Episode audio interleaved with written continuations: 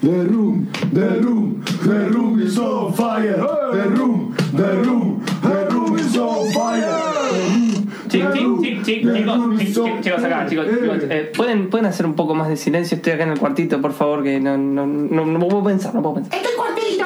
¡Tu cuartito! En el cuartito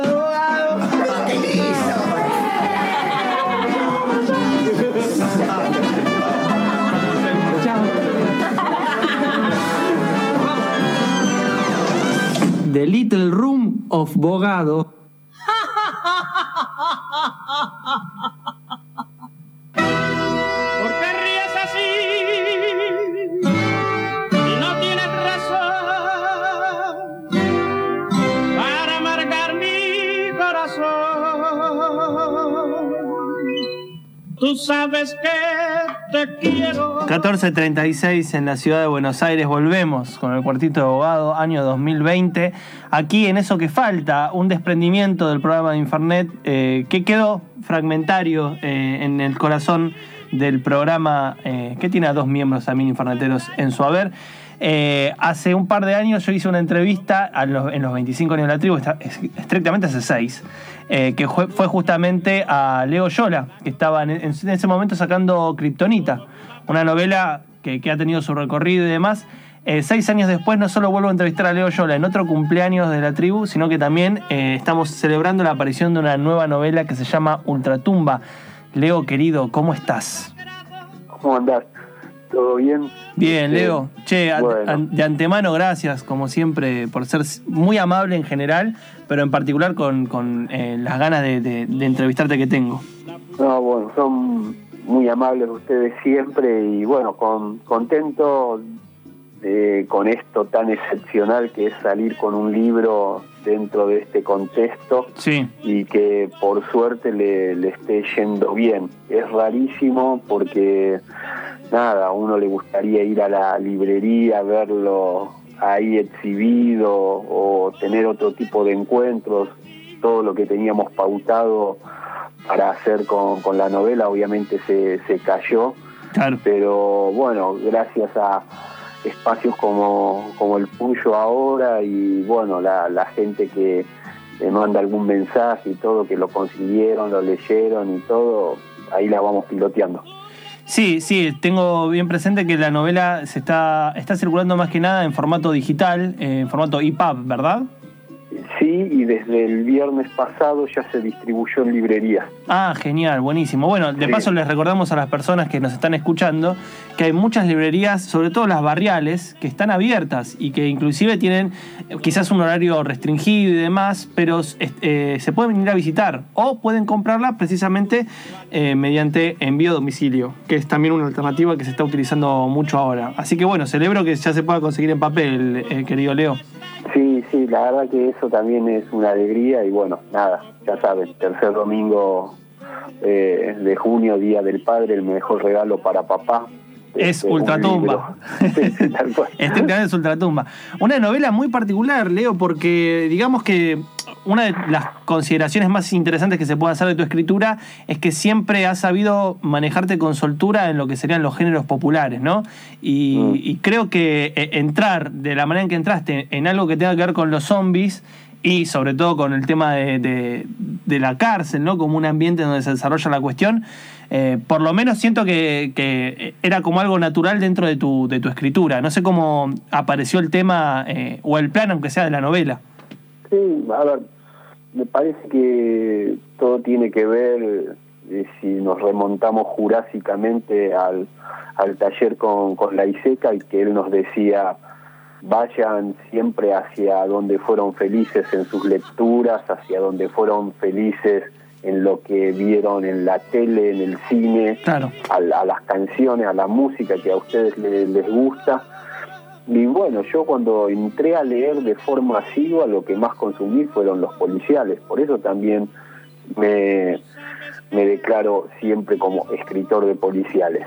Eh, lo, lo digo de una manera orgullosa y también, la verdad, eh, un poco citando a John Ford cuando él decía, este, soy director de cine y hago western. Claro. Este, no, no se hacía el otro, ¿viste? Decía el, el género que amaba Y bueno, a mí me, me pasa un poco eso. Y de a poco, más después de lo que sucedió con, con Kryptonita, creo que me gusta meterme más en, los subgéneros, en esas reglas de esos géneros, no esquivarlas y dentro de eso poder darle vida a una historia que sea reconocible en el sentido de que haya una sensación de déjà vu, pero dentro de esa marcarla con personajes particulares. Eh, yo mm, ya con todo lo que tengo escrito y esta experiencia que me, me dio este, vivir de la escritura, cada vez sigo más a la historia y después me doy cuenta que es darle vida a los personajes.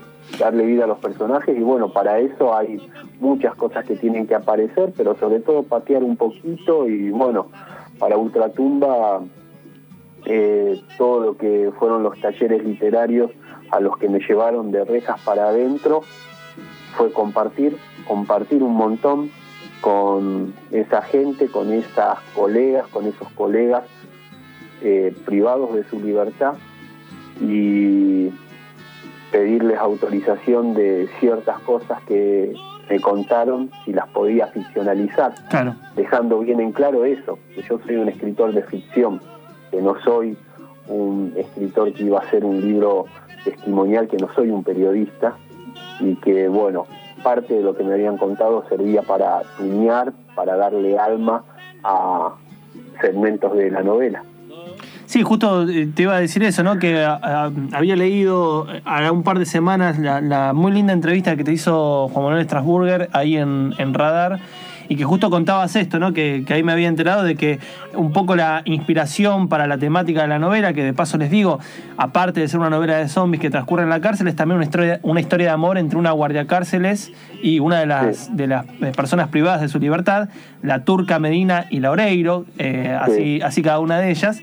Y, y un poco eh, lo que se recuperaba en la nota era que vos habías sacado bastante de- en términos de, de materia prima, de experiencia, de inspiración en las historias que fuiste conociendo eh, a través de las visitas a los talleres de literarios que, en diferentes penales, ¿no? Sí, sí, sí, porque había encontrado pocas cosas en nuestra literatura nacional y de otra época. Este, un poeta, Javi Roldán, me, me regaló una novela este, que era bastante vieja y con ciertas cosas afectadas, pero estaba muy bien en cuanto a la ficción de eso. Y después todo lo que fue nuestro cine nacional, eh, hay una gran diferencia entre la leonera de Pablo Trapero y las películas de Emilio Vieira de la década del 80, Sí, sí, sí. eh, que tienen nuestro sello Blast Plotation, Claro. pero yo no quería hacer esa, esa historia de ficción. No solo porque haya transcurrido un tiempo, sino que me interesaba más este, lo social, pero como te decía antes, dentro de los códigos que están ahí, también las experiencias de rejas para adentro, era lindo poder charlar eso con, con las chicas, con los muchachos, ¿por qué no eh, les copa Orange is the New Black o Vis a Vis, que son series que están muy, muy bien y volcadas hacia la, la ficción netamente, pero ¿por qué no produce una identificación por parte de, de gente que está sufriendo eso? Y claramente es porque tienen algo de otro país. Claro, sí, sí, sí. ¿sí? Y acá, por ejemplo, eh, charlábamos mucho sobre el marginal, sobre el fenómeno del marginal. Claro, te iba a preguntar justamente Sí. eso, ¿no? Que justo estábamos eh, en estos años, ¿no? Eh, eh, entre las series que se desarrollaron, una justo fue eh, El Marginal, que tuvo bastante repercusión. Sí, y bueno, eh, ellas y ellos lo que comentaban era un poquito lo que sentía uno, que la, la primera temporada estaba ahí, Sí. La mayoría pulgar abajo, pero lo que rescataban y lo que hicieron en la temporada 2 y en la 3 fue traer a- al frente a los Borges, ponerle más al antín increíble que hace Gerardo Romano, Sí, y dentro de eso, bueno, no le esquivaron el bulto a historias ya legendarias, eh, emulando como por ejemplo lo del motín de los doce apóstoles y el tema de eh, desaparecer un cuerpo en empanadas. Sí, sí, sí. Te iba a decir que, que eso era como una de las cosas que más había pegado. Casi te diría en la memoria popular, porque es como eh, esas historias de motines que, que han quedado eh, incrustadas en alguna parte de nuestro inconsciente. Sí, sí, porque obviamente muestran atrocidades que son llevados a cabo en un lugar donde muchas veces también para sobrevivir a eh, ese hacinamiento se saca lo peor de una persona, pero Claro. lo que no se sabe mostrar habitualmente es todo lo bueno que también eh, está ahí, cómo pueden tirar. A mí hay algo no solo en Ultratumba, sino en todo lo que escribo que me interesa, es el tema del don de gente. Claro. Eh, y no sé si llamarlos códigos, no sé si llamarlo old school, vieja escuela o lo que sea, pero cuando aparece en una persona el tema, vos no sos lo que hiciste. Y muchas veces uno se equivocó y se equivocó fulero. Lamentablemente esa equivocación tuvo consecuencias, no solamente en uno, sino repercusiones en otras personas y todo.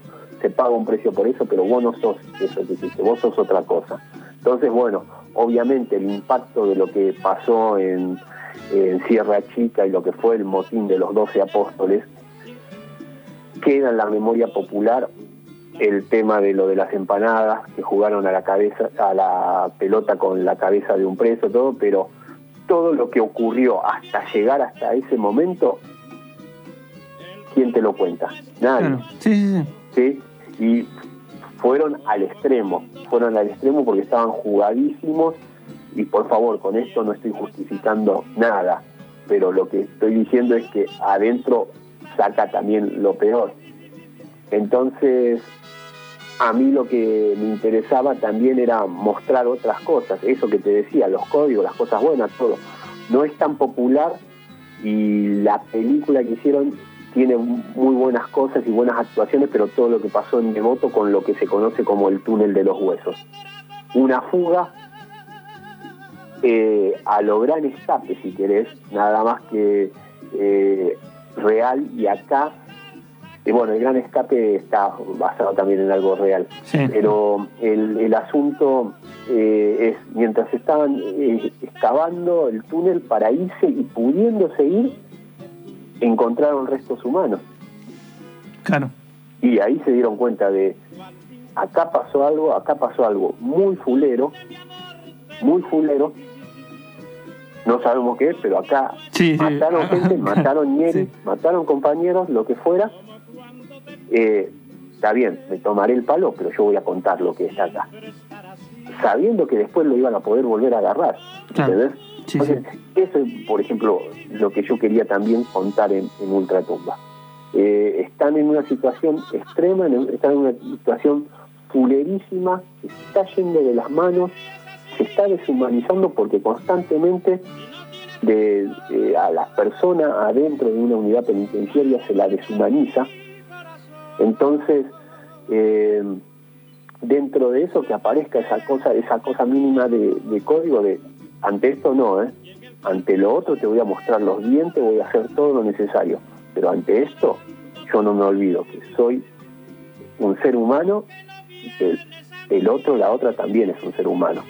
Entonces, eso era lo que más me interesaba en Ultratumba, ¿viste? Sí, pero es algo también constante en tus ficciones, porque, por ejemplo, Kryptonita, para ir a, a la novela inmediata anterior, eh, justo entrabas en algo que, que tiene que ver con el universo de las historietas, con algo que yo llamo el, el Elseworld eh, argentino, ¿no? Porque es eh, utilizar esta, este patrón de historias, pero llevarlos acá.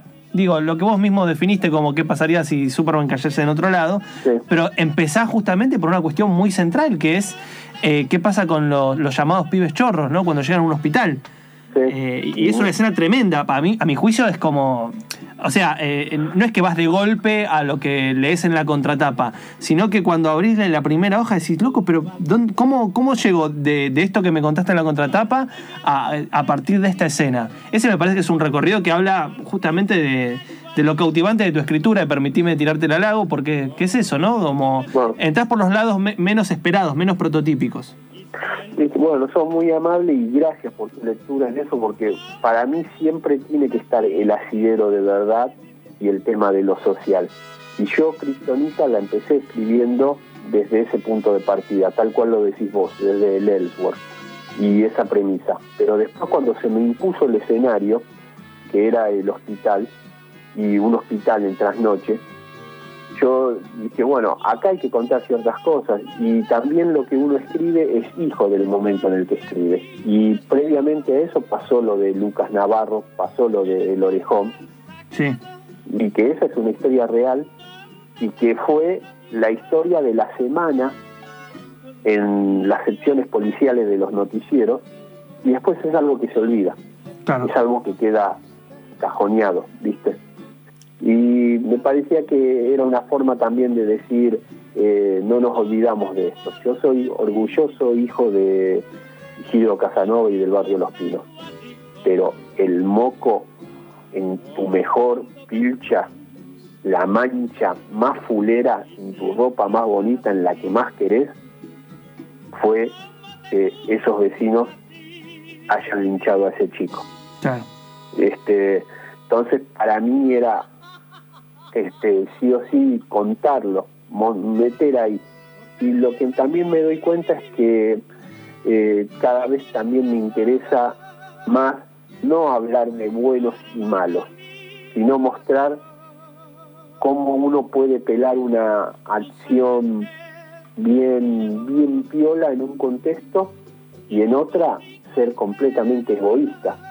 Y así todo, ¿por qué esa persona te cae bien o mal? ¿Por qué esa persona es tu amiga? ¿Por qué esa persona es tu hermana elegida? ¿O por qué vos decís, yo estoy en vereda puesta de, de esa otra persona? Creo que la ficción contribuyó mucho y también obviamente eh, los medios de comunicación a la idea de el bien y el mal, eh, a todo que sea binario, ¿no? En nuestro país, sin, sin ir más lejos, un término como la grieta, Claro, ¿no? sí. Concentrar en eso y eso es esto o lo otro. No, hay toda una gama de matices que es re que interesante, pero eh, justo con Cristonita leyendo mucha historieta, todo me enganché mucho con Escudería Rival, con Marvel y con Daredevil. Y Sí. leí, leí una historia que me pareció alucinante de una compañera que tuvo Daredevil, de una historia de amor, un personaje que se llama Echo, que es sorda ella Sí, que sí, va sí. Y va y tiene la, la tenés esa historia que va al, al desierto a tomar psicotrópico, a tomar ayahuasca y tiene una visión y se le aparece Wolverine. Y Es- Wol- eh, Wolverine en su estado animal todo Sí. y le cuenta la historia de los dos perros. Eso me parece que es troncal en lo que yo hago, la historia de los dos perros. Que él lo que cuenta es, eh, yo tengo dos perros adentro mío. Hay uno que puede ser eh, lo más justiciero, lo más amoroso, lo más compañero, y hay otro que puede ser la furia misma. Eh, esos dos perros se la pasan peleando constantemente. Y ella le dice, ¿y cuál gana? Y él dice, el que alimento más. Eso me, me parece increíble, ¿entendés? Y eso me parece Claro. que es universal y aplicable a todos, ¿eh? Y no tenés que ser Logan, no tenés que ser eh, un guerrero, no tenés que ser un soldado, no tenés que ser un pibe chorro, no. Vos en tu vida es que alimentás más, porque podés ser tan venenoso escribiendo con los codos un tweet o tan cariñoso poniéndote a tipear y a, pensar una historia, ¿viste? Como Claro. la famosa de, de Snoopy que, siempre quiere escribir una novela y era de noche y llovía. Bueno, Sí. eso es amar- amorosísimo. Creo que todos tenemos eso. Algunos hemos tenido la suerte de hacer la segunda oración. Y es hipernatural en todo intentarlo y quedarnos aunque sea en esa oración. Pero qué oración, ¿eh? Era de noche y llovía. Sí, olvídate. Qué, qué lindo. Me, diste ganas de ver- llegar a casa y ver eh, cosas de las, las- las animaciones de Snoopy, de Charlie Brown, que siempre son tan lindas. Pero Eh, seguro. Por favor. Leo, eh, Ultratumba, entonces, eh, novela que ya está disponible en papel, está en formato digital. Fíjense en la página, la editó Random, eh, es fácil de encontrar ahí eh, la manera en la cual pueden acceder, pero les recomiendo buenamente que pregunten por las librerías barriales. Aquí siempre recomendamos algunas, yo recomiendo Otras Orillas, eh, la librería Luz Artificial, La Libre, que, que ahora abrieron un lugar nuevo. Bueno, esas librerías están abiertas y están haciendo compra en el local o envíos a domicilio. Sí, sí, hay, hay que aprovechar eso y gente muy muy piola que hay que soldadear y que la están surfeando como pueden esa Sí, ola. sí, la verdad que sí. Eh, che, Leo, muchas gracias como siempre. Eh, más allá del aprecio que te tengo, siempre es muy interesante entrevistarte y, y hablar de no solo de tu obra en general, sino de la perspectiva que tenés acerca de, de- de tu labor como, como escritor. No, bueno, nada, vos sos muy, muy amable y muy generoso y nada, ojalá que cuando pase todo esto tengamos una oportunidad como del ciclo tan lindo que organizan ustedes el tercer jueves y todo de, de tomarnos un vino. Sí, por Eh, supuesto, Leo. Necesitamos eso, pero bueno, por ahora adentro y en casa que es lo mejor que podemos hacer. Por supuesto. Leo, te mando un abrazo grande. Abrazo enorme. Chao. Hablamos con eh, Leonardo Yola, eh, un gran, gran escritor que acaba de sacar su eh, última novela, Ultratumba. Ya está disponible en papel, está en formato digital. Les recomiendo todo de Leo Yola. Hace poco leí de vuelta Chamamé, eh, tienen Santería, eh, Kryptonita, que es la más conocida. Y en Tren de Recordar, uno de sus grandes textos es Siete y el Tigre Harapiento, una eh, novela que tiene un título que nos recuerda precisamente a Durán Durán. Por eso vamos a poner este tema muy lindo, porque el otro día también Pierre me hizo acordar a, la banda. Así que escuchamos ahora, después de este sello muy lindo, a Durán Durán. Der kleine Rum vom. ¿Lo que escuchaste te acaba de cambiar la vida? A nosotros tampoco. Pero lo seguimos intentando.